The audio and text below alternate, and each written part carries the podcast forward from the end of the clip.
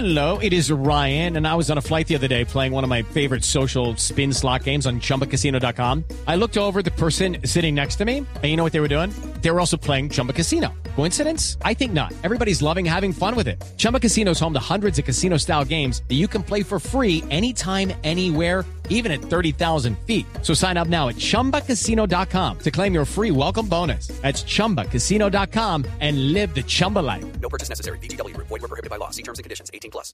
Pues nos dimos cuenta que sí se podía.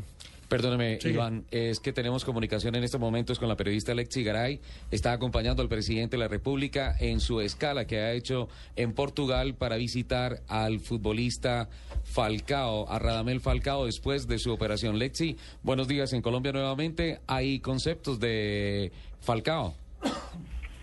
Ricardo, buenas tardes. Pues aquí el presidente Juan Manuel Santos acaba de terminar su visita. Fue algo muy corto, aproximadamente siete minutos. Y en ese momento el futbolista Radamel Falcao habló para la prensa oficial de la presidencia de la República y en primicia, primicia Blue Radio conoció sus declaraciones. Eso fue lo que dijo el Tigre. Para mí muchísimo.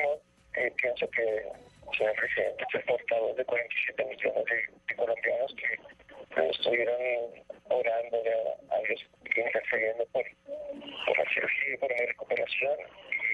Y, para mí es un envío anímico importantísimo de que él eh, nos más que el mundo venga a visitarme en este momento difícil.